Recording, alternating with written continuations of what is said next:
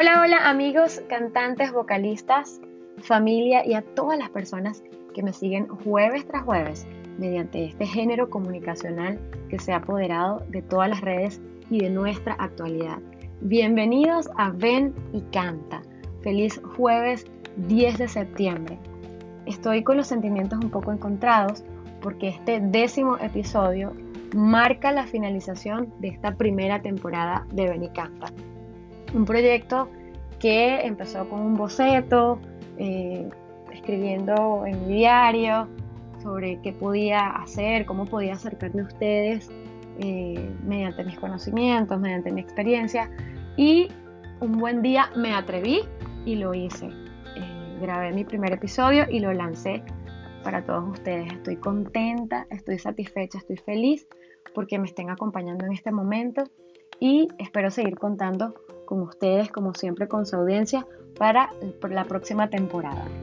En, esta, este, en, este, último episodio quise hablar un poco acerca de los cuidados de la voz, eh, acerca de, los hábitos, los hábitos buenos y malos eh, que los cantantes, que los artistas tenemos que tener.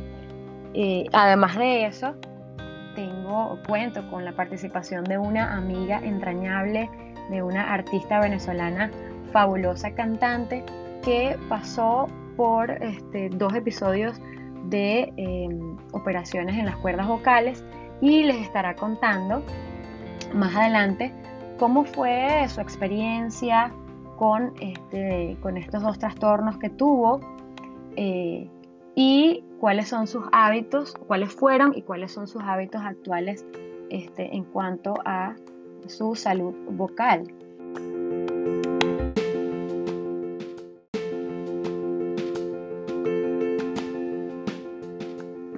Mucho se ha hablado acerca de cuáles son los hábitos buenos y malos acerca del canto. Y bueno, suena un poco trillado, pero hay que repetirlo. Eh, importante la hidratación, eh, bien sea de agua, de infusiones, este, tener la laringe hidratada es muy importante para, el cantante, para, para poder este, tener una, producción de voz eficaz. Em, hacer deporte, obviamente mejora nuestro aparato respiratorio y nuestra eh, tonicidad muscular. Eh, hábitos saludables, comer sano, eh, balanceado, obviamente evitar el alcohol y el tabaco comidas que provoquen que la saliva se espese, como los lácteos, para evitar, eh, digamos, ese moco que produce justamente la laringitis por reflujo. Todas estas cosas sé que las han escuchado anteriormente. Eh, bueno, yo no puedo decir que, que las sigo eh, perfectamente al pie de la letra, porque bueno, también soy humana, también tengo mis gustos eh, me gusta tomar, como no, socialmente bebidas alcohólicas, estuve expuesta al cigarrillo por un tiempo. Em, y pues como no, me gusta comer grasas, pero bueno, intento en lo posible, eh, o por lo menos lo que a mí me ha ayudado, lo que, lo que a mí, lo que a mí respecta, eh, intento de hacer muting por lo menos cuando sé que voy a cantar, hacer unas horas de silencio, para prepararme también psicológicamente para, para mi presentación. Para mí el descanso es importante, por lo menos dormir unas 7, 8 horas. Este, es fundamental también para, para la voz, para, para, que la voz se encuentre eh, en su mejor momento, a tono. Y evitar a toda costa, algo que a veces lo hacemos eh, de manera innata, como lo que es el carraspeo. Yo, y bueno, sé que muchos, muchos cantantes sufren de eso, yo sufro de rinitis y esto me produce a veces eh, un moco un goteo postnasal que a veces no puedo controlar de, este, debido a los cambios climáticos. Ahora que vivo en Estados Unidos, lo he experimentado mucho más. Eh, y esa sensación como de aclarar la voz mediante el carraspeo es algo que lo hago a veces de forma innata y que me ha costado quitarme un poco, eh, es como una maña que me ha costado, pero bueno, he tenido que concientizarlo poco a poco. Al mismo tiempo, hay que evitar las toses. Eh, bueno, obviamente si, si te has visto afectado por, por una situación gripal o por, por alguna afección eh, que amerita toser, obviamente pues controlarla con los medicamentos adecuados. Eh, otra de las cosas que hay que evitar es el abuso de la voz. Este, tenemos que hablar lo suficiente y eh, administrar nuestra voz. Los cantantes y los artistas agradecemos el tiempo en porque es lo que nos, lo que nos da fuerza y lo que nos da seguridad de que cuando vayamos a cantarnos, cuando vayamos a, montarnos en la tarima, pues vamos a tener nuestra voz mucho más limpia y ligera. Y bueno, evitar obviamente posturas inadecuadas al momento de cantar, como este, estar encorvados o elevar mucho nuestra cabeza hacia adelante o hacia abajo. Ese tipo de, de, posiciones que no nos, eh, no nos convienen al momento de cantar porque nos producen estrés y nos producen como, digamos, tensión en, nuestro cuello.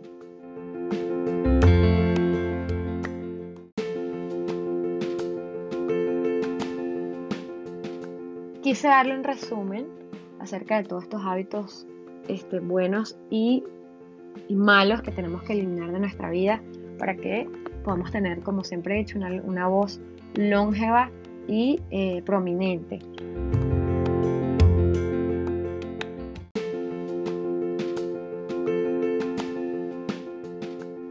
Así que sin más preámbulo, los dejo con esta rica conversa que tuve con mi gran amiga cantante Verónica Martínez.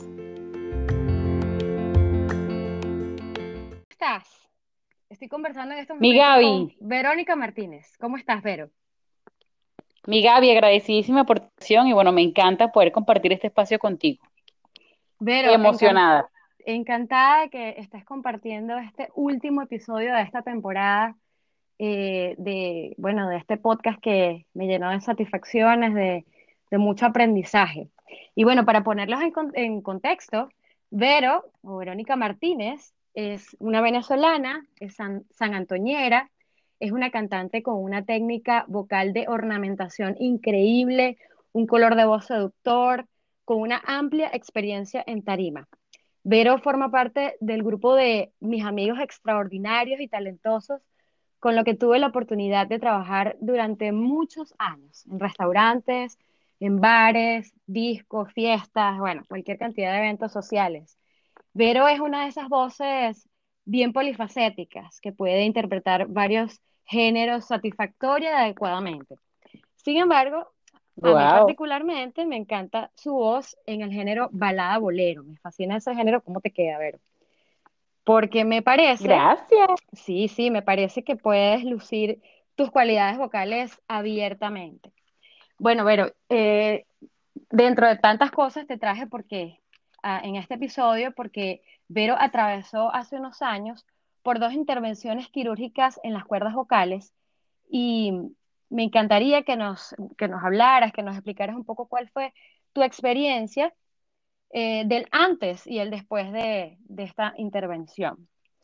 Y bueno, saber cómo estás, Vero, que ya, me dijiste que estás muy bien.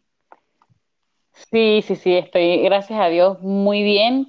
Este, mi, historia con las cuerdas vocales ha sido una historia eh, larga y, dolorosa, pero gracias a Dios salí completamente airosa de, todo esto. Em, bueno, como que yo no, Dios no le dio cacho a burro, yo descubrí que tenía ciertas condiciones a nivel de laringe que, bueno, no, me colaboraron para nada, ¿no?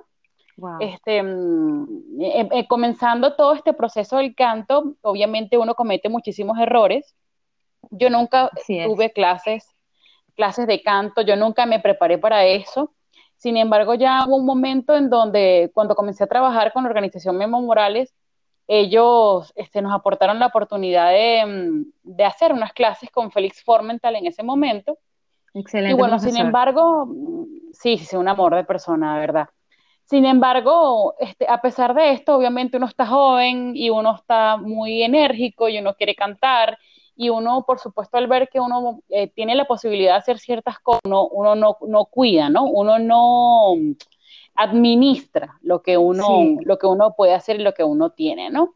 Sin embargo, esto no fue lo que, lo que más me afectó. Fíjate que te voy a decir este, así en confianza y, y dentro de intimidades, yo en una oportunidad este, tomé, yo hace muchísimos años, ya que este, yo creo que mi, si mi hija tiene 14, hace como este, 11 años, yo, bueno, tomaba ya mucho ron, después de que terminé la lactancia me di el chance de tomar mi ron otra vez.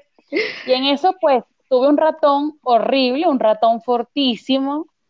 y en esa vomitada, sí, señor, y en esa, en una de esas vomitadas, de esa, de esa, de esa pea que me eché,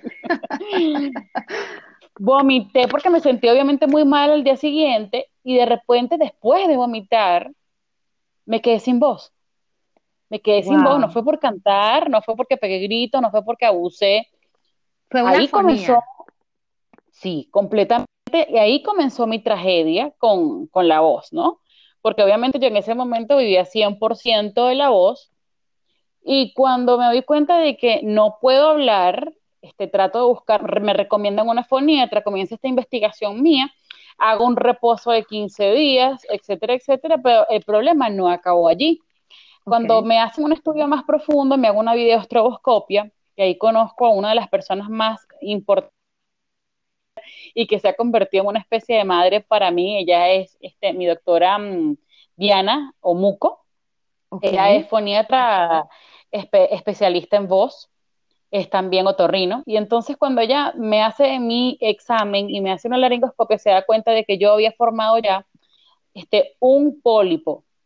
Al vomitar, reventé los vasos sanguíneos de mis cuerdas vocales y creé una hemorragia y esta hemorragia no se reabsorbió, sino que formó un pólipo hemorrágico.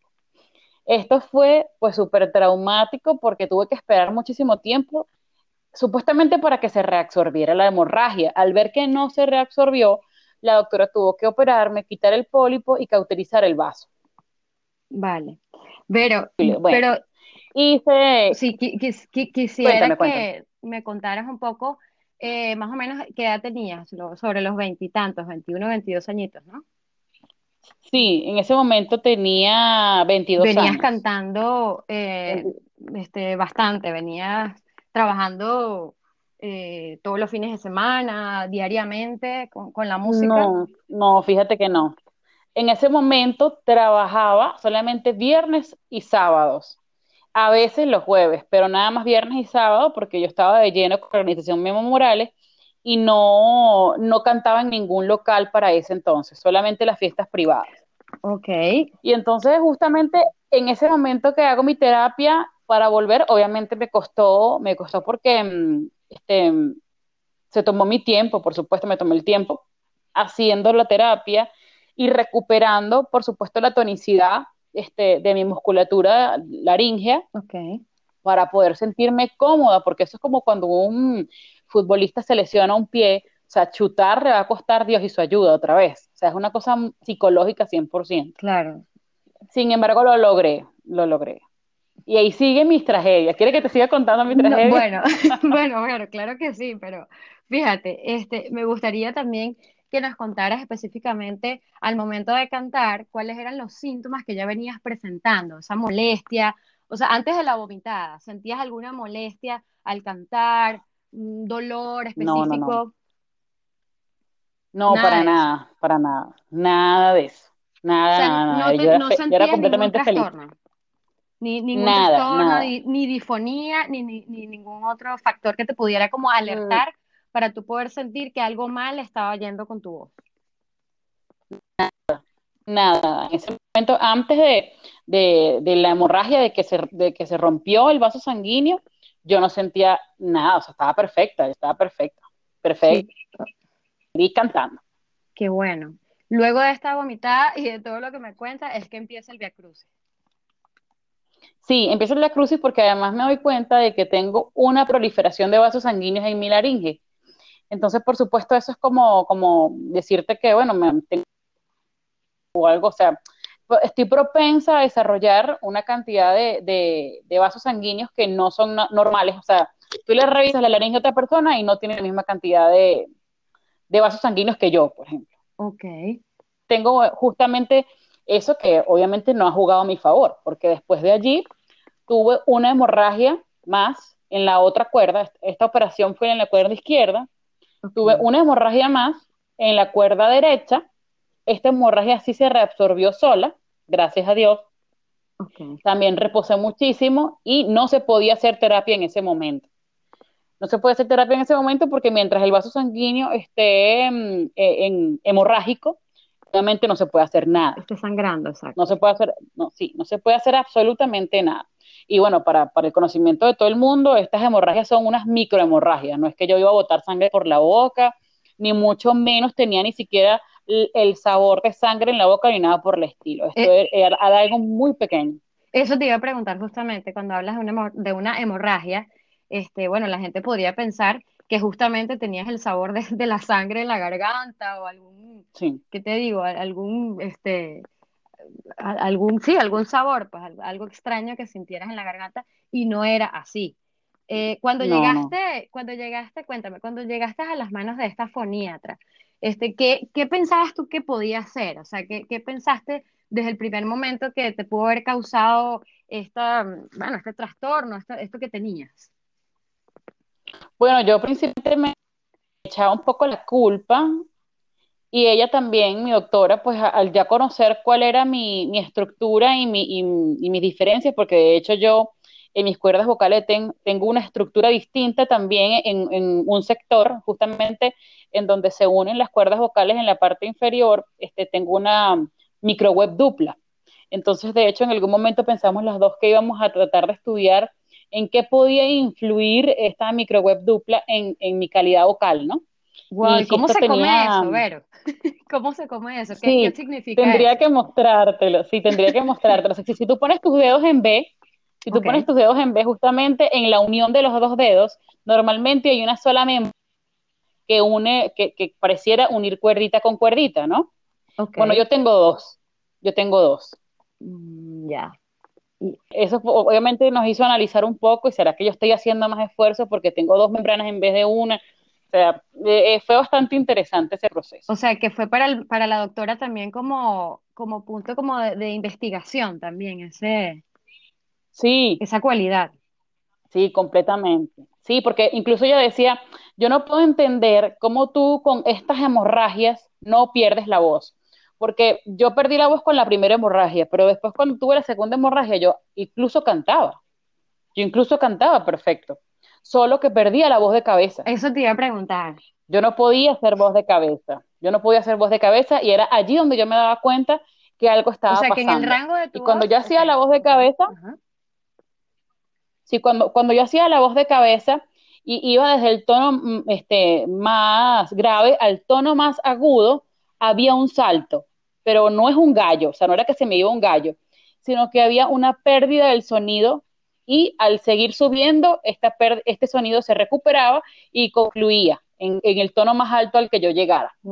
Entonces ahí yo me daba cuenta que había algo en mi cuerda. Ahí fue, te diste cuenta que en ese rango vocal, cuando ibas a los agudos, eh, había como esta disparidad de sonido. Exactamente, eh, eh, había un mute. Ah, exacto, un mute. Había, había, había un mute y ese mute era puro aire.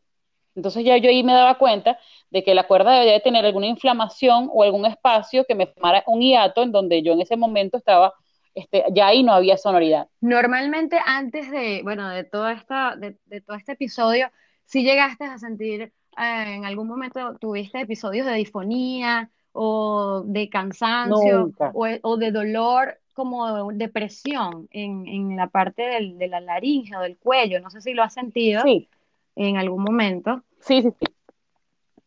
Pero sí, sí lo llegué a sentir. Sí Ok.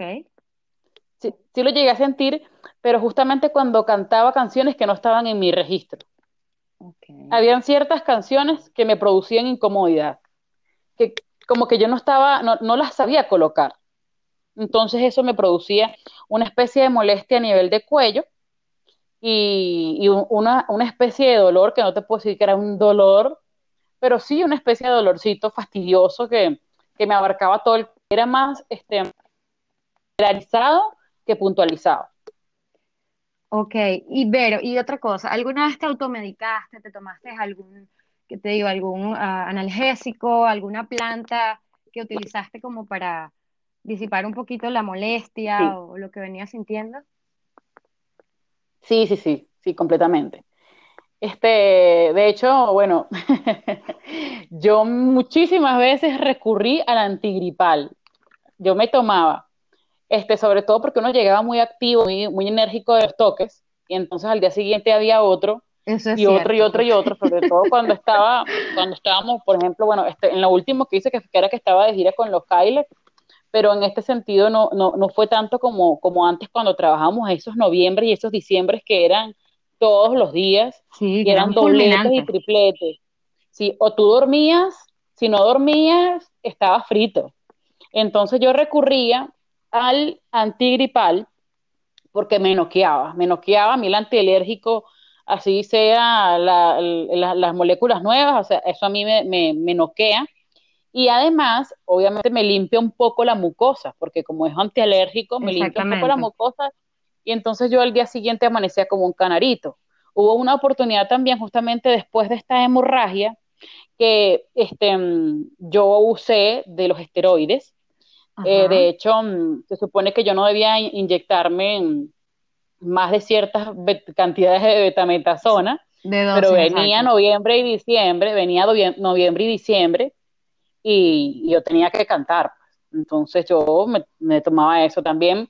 En alguna oportunidad, este, recuerdo que, un cantante muy querido me, me dijo que para, para poder respirar mejor, si te sentías muy agotada, podías una bombita de salbutamol o algo así.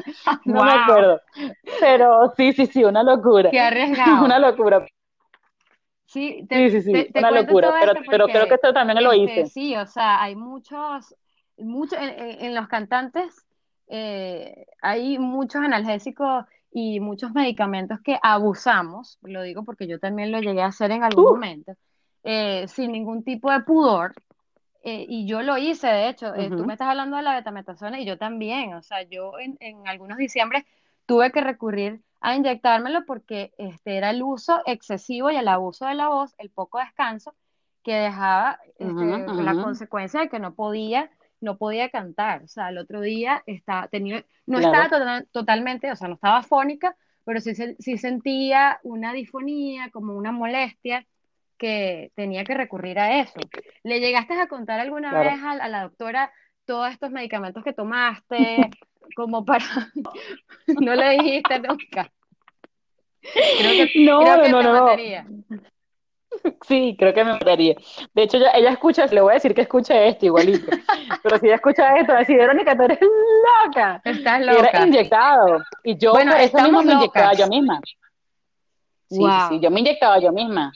Bueno, pero es que tú me, tú me estás hablando de eso. Y yo me acuerdo de un episodio que yo tuve en España, en la verbena gallega. Este, y bueno, mm, eh, no, no, sé si te han comentado, pero es una verbena bien, eh, bien difícil porque, bueno, además del clima, que es un clima seco en, en, el verano en España, este, tienes que cantar en la calle, son muchos días de, de trabajo, eh, horas de carretera, poco descanso y obviamente la voz es la más afectada. Este, yo recuerdo un día de, de, tantos de esos que tuvimos viajando, comprarme, bueno, conseguir, no me acuerdo ni cómo fue, un esteroide, un esteroide e inyectármelo yo misma. O sea, yo misma me lo inyecté. Qué riesgo, ¿no? Porque justamente necesitaba cantar y necesitábamos hacer un vermouth, que era una presentación en el día, y justamente a esa hora era terrible porque eh, en ese momento no había descansado nada y lo tuve que hacer, o sea, muy a mi pesar, pero bueno, lo hice, gracias a Dios las cosas salieron bien, pero bueno, son una de las cosas, uno de los riesgos que los cantantes tomamos en esos momentos extremos. Otra, otra cosa que te quería preguntar, bueno, yo me inyecté en la nalga, obviamente, después en la nalga, y, fue una cosa loca porque en mi vida me había inyectado yo misma, además que le comenté, de hecho, a uno de mis compañeros si me podía ayudar, a una de mis amigas, este, cubana que trabajaba conmigo y no se atrevió. O sea, me dijo, Gaby, yo en mi vida he inyectado, o sea, yo no, no vas a ser la primera. Y yo dije, bueno, Dios mío, casi que me, me, me persigné como cuatro veces y lo, y lo hice. Porque además era una, era una aguja bastante pequeña, ¿no? No eran las típicas agujas estas de, de inyección pero igual, o sea, era un riesgo. Sin embargo, noté mucha mejoría este, en los próximos días después de, de, este, de este medicamento, pero es lo que tú dices, o sea, es abuso y además que el, el desconocimiento que aunque a uno lo lleva a hacer estas cosas, bueno, puede acarrear consecuencias graves. Gracias a Dios que a ti, y bueno, y a mí tampoco, pues no, no, no pasó más de allí. Y cuéntame, cuando te hicieron la, la laringoscopia, eh, ¿qué, ¿cuál fue tu primera impresión? Porque para cualquier cantante, eh, debe ser impresionante verse las cuerdas, o sea, lo que, lo que tú ves en, Me lo que tú ves en una foto, en un video, no es lo mismo cuando te lo hacen a ti mismo. Sí, no, me encantó, me encantó porque en la primera estroboscopia pude ver el funcionamiento de mis cuerdas y, de hecho la, la doctora me, me, explicó muchas cosas del, del, funcionamiento de la laringe y entonces en ese momento vi que eran simétricas o sea que su funcionamiento y su, ondulación era, era simétrica, era muy bonita gracias a la luz estroboscópica, lo puedes ver como en una especie de cámara lenta, ves como justamente los pliegues se unen y, y, como justamente uno emite el sonido y cómo se comporta la, la, cuerda en el momento en el que estás emitiendo el sonido. Eso es maravilloso. Eso es, eso es maravilloso, de verdad, a mí me encantaba. Y me hice, bueno, 500 mil, 500 mil estroboscopias, por, por, todo, por todo mi problema. Entonces, ah, de, hecho, ya para la segunda operación, que no me lo has preguntado, pero te lo voy a contar porque fíjate que es muy curioso. Okay. Que yo venía cantando feliz y no tenía ningún problema. Y de repente dejé de cantar por dos meses, tres meses, y cuando voy a regresar a cantar, comienzo a tener problemas y comienzo a darme cuenta que no tengo ojos de cabeza. Yo dije, coño, qué fastidio otra vez, ¿qué estará pasando ahora? Dios. Resulta ser que se formó un quiste en la cuerda operada. Y ese quiste tenía una fístula, es decir, un canalcito por donde el quiste drenaba cada vez que yo cantaba. Y cuando dejé de cantar, el quiste se volvió a llenar y por eso no regresé con, una, este, una fonía completa, sino que estaba, estaba parcializada y simplemente no podía hacer voz de cabeza, ¿no? Ya, pero justamente esto ya más afectado. Sí, y, justamente pues ya en ese caso me asusté porque ya era un quiste. Ya... Y gracias a Dios me lo sacan, eh, me sacan incluso, bueno, la, la, me hicieron la biopsia y en, en, la fístula había cambios celulares y entonces, o sea, yo estaba eh, propensa ya a, a, un cáncer.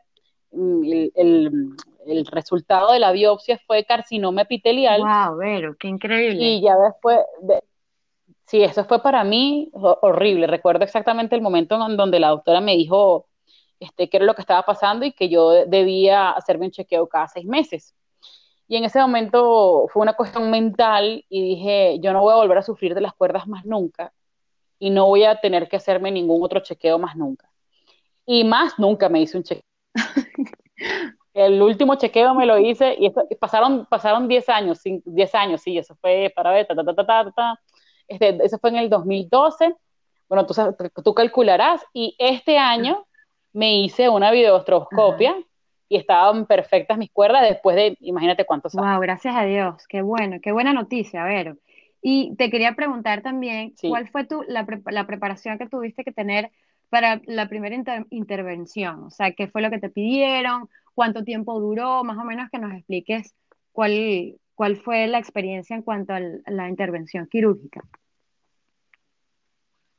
Bueno, esto es cero dolor, ¿sabes? Esto es cero dolor, o sea, no, no hay ningún tipo de dolor. Eh, lo que es difícil es obviamente a nivel mental, porque no puedes hablar por 15 días, y en mi caso yo no pude hablar por un mes.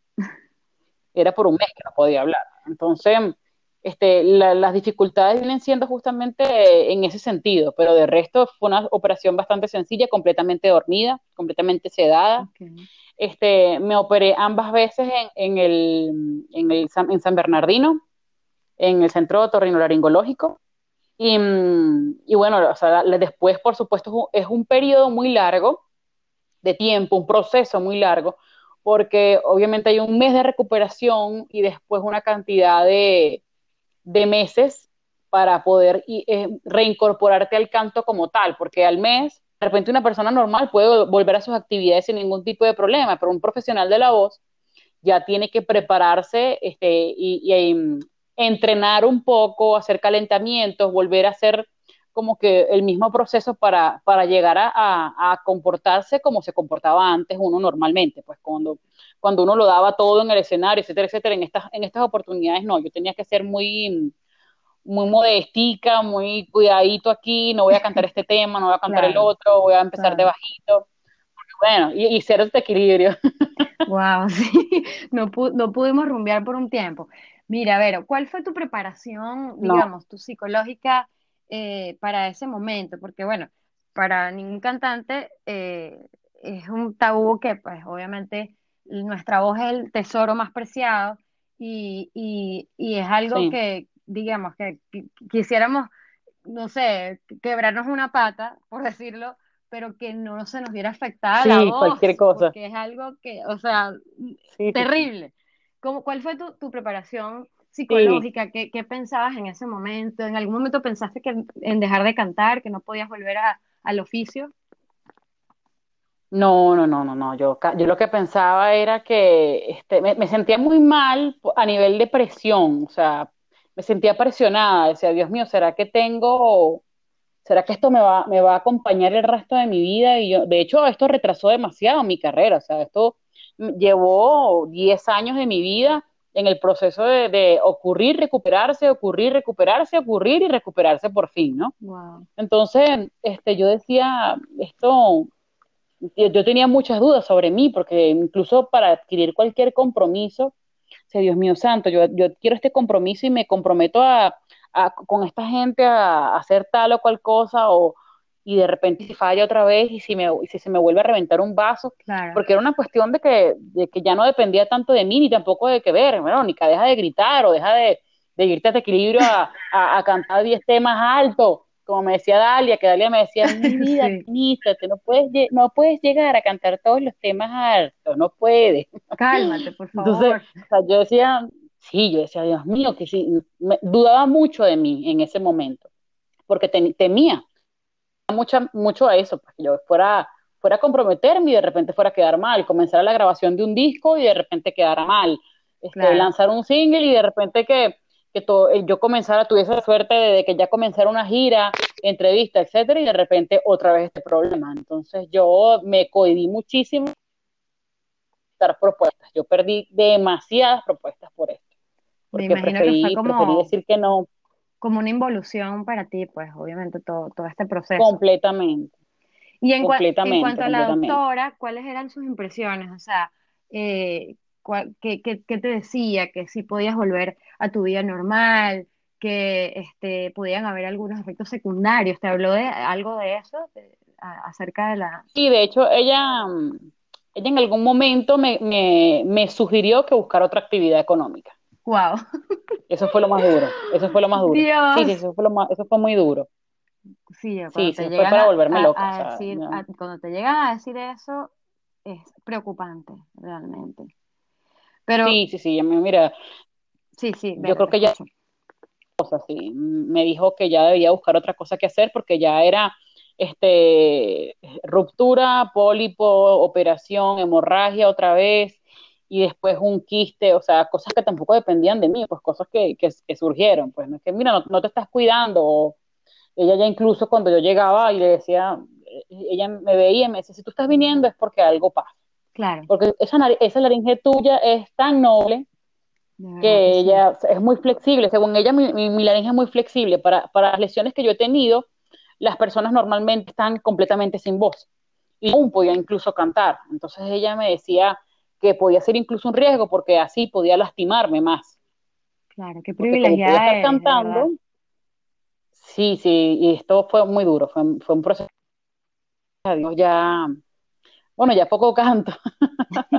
no, y, lo a volver. Y, lo, y, lo, haces muy bien, y lo sigues haciendo muy bien, Vero, porque desde que te conocí, eh, bueno, obviamente eh, pasé un poco por, por, eh, por ese momento de tu vida, recuerdo eh, no sé si fue en la primera o en la segunda operación, que sí tuviste un mute, que me acuerdo que ya venías como que saliendo de ese proceso y nos, y nos vimos y estabas como desesperada porque veías a todos cantar y tú no, lo podías hacer, que yo creo que es algo horrible. Yo lloraba. Me pongo en tus zapatos y me, bueno, me vuelvo loca. Yo lloraba, Gaby, yo lloraba, yo lloraba. De hecho, yo recuerdo en un momento estaba en un restaurante y de repente pasaron un video de Laura, Laura Pausini que estaba sacando En Cambio No. Ay, sí, por Dios, no me y apenas la escuché, me puse a llorar, lloraba y lloraba y decía, Dios mío, tengo que volver a cantar porque si no, no soy nadie. O sea, era horrible, de verdad. Sí, porque... Eh, o sea, eh, hay un eh, aprendizaje, pues, pero... Esos, esos episodios de disfonía a nosotros nos suelen ser tan largos, o sea, así sean, así sean tres días o dos días, para nosotros es una eternidad, son dos años. Lo sentimos de verdad horrible, como que se nos acaba el mundo porque para el cantante eh, eh, es, un, es, un, tesoro tener la voz en su, en su máxima expresión. Y, y, y háblame un poco, Vero, de tus hábitos. Mira, hablábamos de que, de que te gustaba el ron, bueno, y a quien no le gusta, bueno, a mí no me gusta mucho el ron, pero me gusta el whisky, por ejemplo. Este, y mm, no fumabas tampoco, nunca te vi fumar. No, eh, jamás.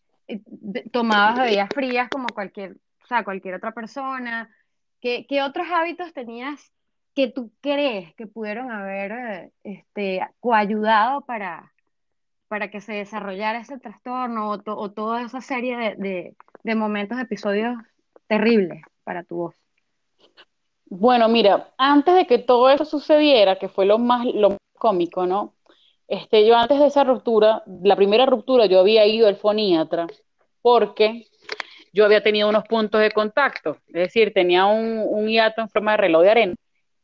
Y esto fue porque yo en el carro gritando, pegando gritos, cantando Olga Tañón, me acuerdo que a todo el, en vivo de Olga Tañón, chama, y me lo sabía de principio a fin, y yo bajaba a la universidad pegando gritos y cantando, y subía también pegando gritos, o sea, la canción que estuviese de moda, yo me la, me la tripeaba bajando y subiendo a todo dar. O sea, bajaba, subía los vidrios, mi aire acondicionado y subía la, la, la, pegando gritos y obviamente eso no, no, eso es súper contraindicado para, para una persona que, que quiere dedicarse a esto. Pues. Claro, claro, totalmente. Entonces, en eso yo abusé, abusé completamente en ese momento. Después de eso, de que hice la primera terapia, justamente para recuperarme de ese hiato de, en forma de reloj de arena, que ya yo tenía un buen hábito, incluso calentamientos antes de cantar.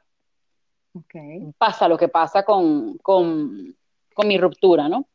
Después de ahí, justamente, yo me pico un poco con la situación y digo, bueno, yo de tanto cuidado y aprendía, incluso, eh, yo no recuerdo si yo, te encontré antes o después de eso, que nos encontramos en la universidad, y tú me ofreciste un CD que tenía unas técnicas buenísimas de calentamiento y de, me acuerdo, no nos conocíamos para nada. Tú solamente me dijiste, hola, yo te, he visto cantar, no me acuerdo qué fue lo que nos dijimos, que me, recomendaste eso. Sí, es que... Es que yo me cuidaba. Yo, yo, te descubrí en un karaoke. Ah, yo fui, este, yo, bueno, yo fui de, de eh, ¿cómo se llama? De, de jurado para un karaoke en San Antonio, esos tantos karaoke que hacían antes. Ah, claro, ya recuerdo. bueno, por Dios, yo, yo, cuando yo te escuché, yo dije, ya va, o sea, esta, esta chica, esa chica tiene que ganar, o sea, eh, y me acuerdo que, no, no sé ya cuántos episodios habían pasado de ese karaoke, no sé si eran uno de los últimos, pero yo enseguida voté por ti y dije así como que, o sea, no se hable más.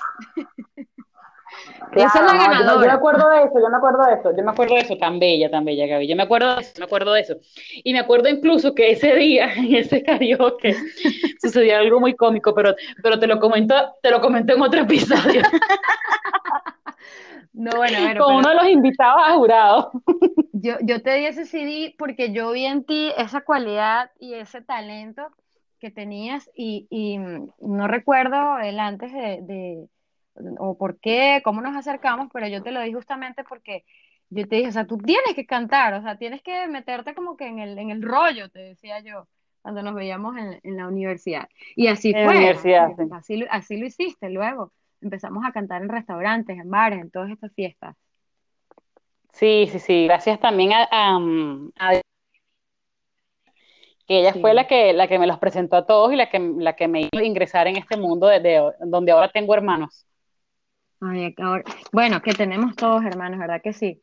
Eh, Vero, no me, no me contaste cómo se llamaba el procedimiento que te hicieron.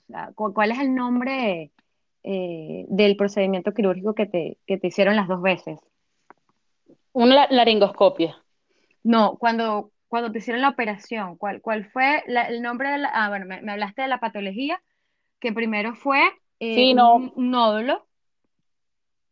Exacto. El primero fue un nódulo, un, un, nódulo, exacto, un, punto de contacto de forma de reloj de arena. Después esto se me revienta la cuerda y formo una hemorragia. Después de la hemorragia no se reabsorbió y se convierte en un pólipo de pólipo hemorrágico lo operan, ya hago terapia, a los tres años o dos años tengo hemorragia en otra cuerda, esa se reabsorbió gracias a Dios, seguí cantando y dos o tres años después em, aparece el quiste justamente en el 2012, aparece el quiste en, mi cuerda operada, en mi cuerda operada, que es el quiste que, desarrolló células cancerígenas.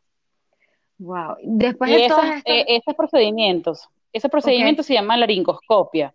El examen de donde me ven las, cuerdas se llama estroboscopia. Perfecto.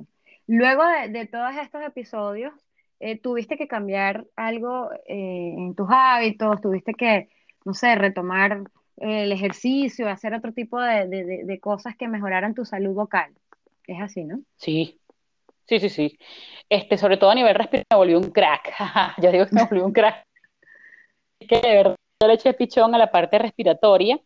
Este, mm, siempre he tenido problemas de cuello porque he tenido muchos accidentes automovilísticos también, soy una persona un poco sucedida. Ni hablemos de esa parte. sí, entonces justamente tengo rectificación en el cuello. Por eso a mí una foniatra este, normalita no me puede hacer un examen con espejo. O sea, no me puedes, ese, ese típico examen donde te agarran la lengua y te la jalan y te ponen el espejito para ver las cuerdas. Ajá, ajá. Bueno, ese examen, ese examen a mí no me lo pueden hacer. Porque mi cuello está, sí, está tan rectificado que no hay manera de verme las cuerdas así. No hay manera ni forma de verme las cuerdas así. Entonces, este, parte de mi, de mi terapia y de mis hábitos, este, comenzó a ser también la relajación de cuello. Para mí era muy importante tratar de relajar el cuello lo más posible. No, eh, comencé a, comenzaba a tener este, movimientos de vicios, este, movimientos viciosos como mirar hacia arriba, este, como, como, como, mover el cuello con tensión. De hecho, probablemente me ves cantar en algún momento y, y, puede que tenga alguna que otra vena brotada a nivel de cuello, porque este, todavía para mí este, la, la tensión de cuello se ha vuelto algo crónico. Entonces, eso también ha entrado en el proceso de, de, mis hábitos, tener siempre la relajación de cuello. De hecho, yo tengo ahorita, este, trato de, de, cuando cada vez que me voy a bañar, trato de echarme agua en el cuello un ratico, o sea, poner el cuello en una posición en donde me caiga agua para que los músculos se relajen. Y, y justamente, bueno, fíjate que también me han empeorado la situación de cuello y cuando traté de volver a cantar tuve que hacer una reacomodación de toda mi técnica y de todo, de, todo lo que mm, hacía, porque mi cuello parecía estar posicionado distinto. Entonces, bueno, también tuve que, habituarme a eso. Y en cuanto a, a, cantar como tal, este, sí cambié muchísimas cosas. Ahora soy una persona que canta más de feeling, eh, que como antes, que ah, trataba, trataba de, ampliar mi para poder llegar a los tonos de las canciones que, yo quería, pues hasta que tuve que comprender que, mira, ese no es mi registro, no, me puedo estar matando por llegar a, exacto, por, por, llegar a, unos temas que simplemente no son los que yo este, normalmente canto, a menos, que, a menos obviamente que los adapte a mí, pero ahora trato mis cuerdas con muchísimo más cariño. Ahora las ahora quieres mucho más. Las sí, sí, las, he valorado muchísimo más. Sí. Entonces, para mí, cantar es hacerles cariño. Para mí, cantar es, no forzarlas. A veces, obviamente, hago lo que eras porque es sabroso también y, quiero, quiero ver cuáles son mis límites. Experimentar, claro. Pero ahora, sí, sí, también para conocer, como te digo, exacto, para conocer mis límites. Pero ahora soy de más feeling, ahora me gusta más este, llevarlas cómodas que, que, exprimirlas. Y eso también ha sido un proceso, aprender eso. Es así. Y mm, otra de las cosas que me gustaría que nos contaras, si la doctora te dio o te dijo específicamente qué era lo que no debías hacer de ahora en adelante después de esa operación. O sea, algo que venías haciendo, eh, bueno, como gritar, me imagino, obviamente, pero algo como que te dijo, Vero, no puedes volver, por ejemplo, no puedes volver a tomar ron. ¿Qué, ¿Qué, fue lo que te dijo específicamente la doctora en cuanto a, los, a las negativas de, eh, de, de, tus hábitos con respecto a, la operación? Que no abusara, que no abusara. Justamente este, e, es lo que te comento, pues, o sea, no es que voy a cantar, eh, me voy a poner a cantar Winnie Houston con María Carey, con Jennifer Hudson, con hasta toda la noche. o sea, no. No, eso no lo puedes hacer, eso no, no, no, no comiences a, a, exprimirlas. O sea, trata de, de, de, cantar en tu registro. Ella, ella hacía mucho, mucho, mucho énfasis en eso. Canta en tu rango, canta en tu rango.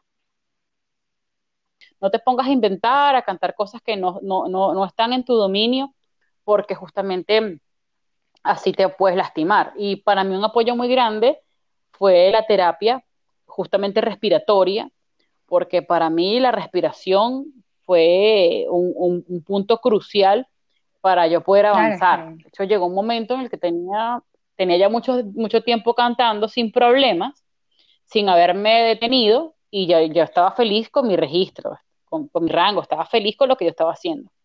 En ese momento ya me casé y, ahí tuve mucho tiempo sin cantar porque me quedé embarazada a, los, a los tres meses de casarme ya quedé embarazada del bebé y entonces, por supuesto, bajar la Panamericana de San Antonio de los Altos con un barrigón, pues impensable, ¿no?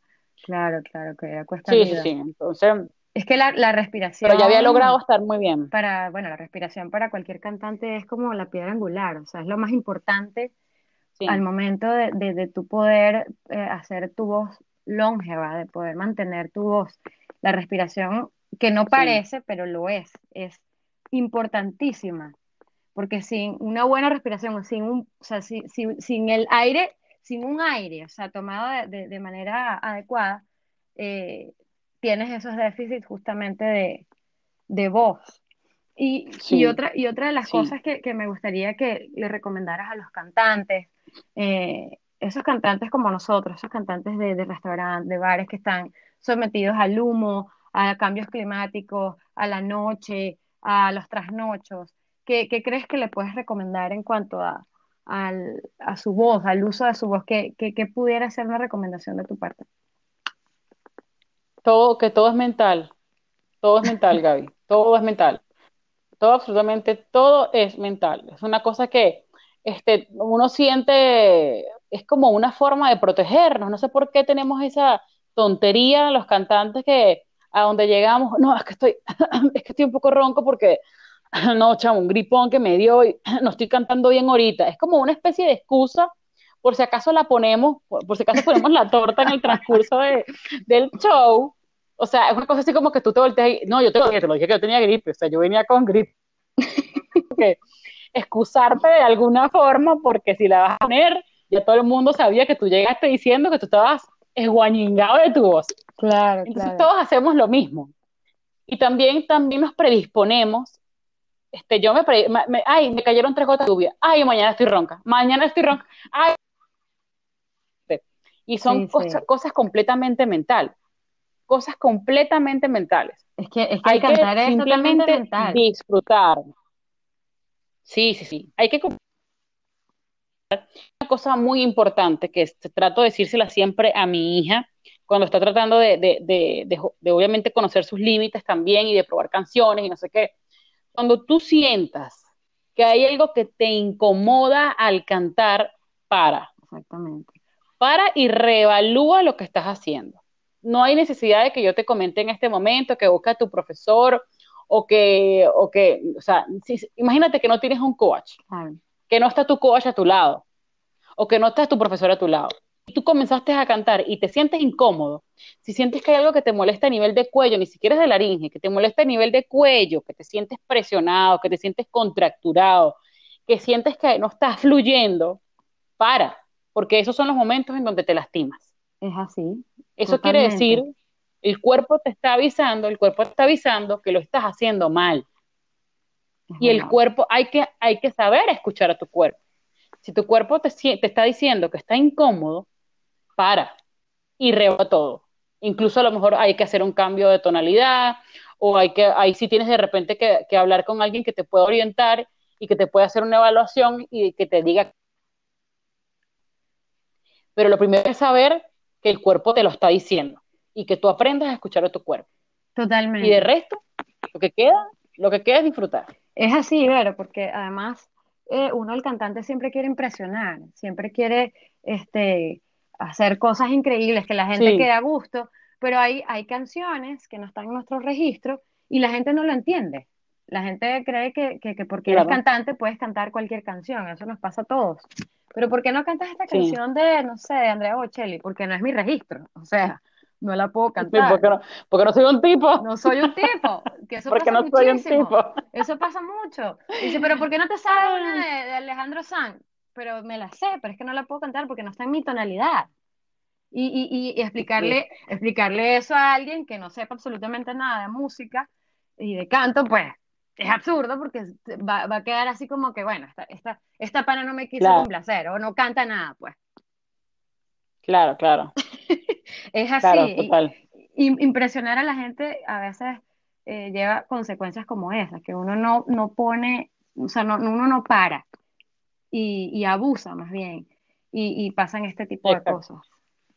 Pero yo debo decir, Vero, que tú eres, o sea, que tú eres una prueba de que definitivamente eh, un milagro en ti, este, pudiste recuperarte, eh, pudiste seguir cantando después de tantas afecciones, después de haber pasado de no, yo no he pasado, gracias a Dios por ahora, por, ni por nódulos ni por pólipos, y no me quiero ni imaginar cómo debe ser, debe ser un momento bien difícil, bien, eh, bueno, confuso, ¿no? Porque justamente como a ti, me imagino que en algún momento te hizo redireccionar tu vida y pensar en hacer otra cosa, este, sí, sí. Pero de verdad que eh, hubo un milagro y, y wow, qué, increíble que hoy por hoy puedas seguir cantando con esa ligereza y esa belleza de voz que tienes. Me contenta muchísimo, de, verdad, ver que lo puedas seguir haciendo. y tienes que seguirnos deleitando, tienes que seguirnos deleitándonos en tus redes. Este, por favor, dinos cuáles son tus redes para, bueno, para verte y, para disfrutar de, de, todo, de todo lo que haces, el trabajo que haces. Mis redes son arroba verocantante1. Hace rato que no uso, no uso Facebook ni Twitter. Entonces todo se centra ahí en, mi Instagram. Ahí, en mi Instagram está todo mi y está, está abierto, pues. ¿Tienes algún proyecto musical en mente que estés desarrollando o por ahora estás dedicada solo a, tu casa, a tus hijos? Sí, bueno, mira, este, he estado otra vez componiendo Mm, y, bueno, voy a aprovechar justamente que todos están en casa y que todo el mundo está trabajando desde, desde sus estudios para, para justamente mm, conectarme con esas personas con las que siempre he querido trabajar y ver si concreto algo, incluso este, mm, hacer varios, varios duetos, este, donde por supuesto estarás, estarás incluido ocurrir y algo, algo crearemos. Qué linda, muchas gracias. Y también Sí, que imagínate, tantos años cantando juntas. Sí, tantos años de Luis Miguel. No los debemos, por favor. ¿Verdad que sí? Sí, Somos vale, tantos años. Sí, sí, sí. Entonces, bueno, también la otra es este, formalizar un poco mis lives por Instagram, que creo que eso incluso está primero que, que, que lo demás. Em, porque, bueno, me tengo que comprar unos, hierritos ahí para, hacer el, live un poco más, más formal. De hecho, ya la semana que viene, sí, sí, la semana que viene ya estoy buscando mi arito y mi cosita y mi cuestioncita para hacerlo todo, todo bien bonito. Bueno, ya saben dónde, entonces dónde buscarla, Vero, y yo, por supuesto, voy a estar pendiente de todos esos pasos que, que estés dando, como siempre. Estoy feliz de que hayas estado conmigo conversando y eh, también. Sigue, sigue en tu camino, eh, sigue así, nunca dejes de cantar y espero que la vida y, y en algún momento Dios nos reúna de nuevo para volver a cantar como lo hacíamos antes. Claro que sí, amiga. Vamos a terminar como las cinco grandes. Rebeca, Paris, Dulaine, Mariana, claro que tú y yo. Somos, so- es de- son demasiadas, demasiados amigos y amigas talentosas que tenemos que volvernos a reunir en esas, en esas noches de equilibrio de, de, de karaoke, de, de música. sí, Y bueno, y gracias a ellas justamente es que nos conectamos y somos los amigos y los hermanos que somos. Bueno, Vero, sí. gracias, muchas gracias por esta oportunidad.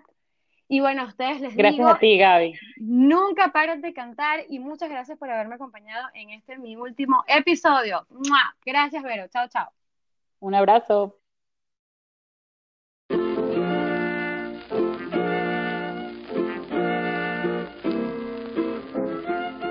Gracias totales por haber escuchado mi último episodio de esta primera temporada de Ven y Canta. Recuerda que todos los episodios están colgados por orden cronológico desde ya en todas las plataformas de podcast. Búscalos como Ven y Canta. Y como siempre les digo, nunca dejen de cantar. Así que les mando abrazos digitales y nos vemos en una próxima temporada.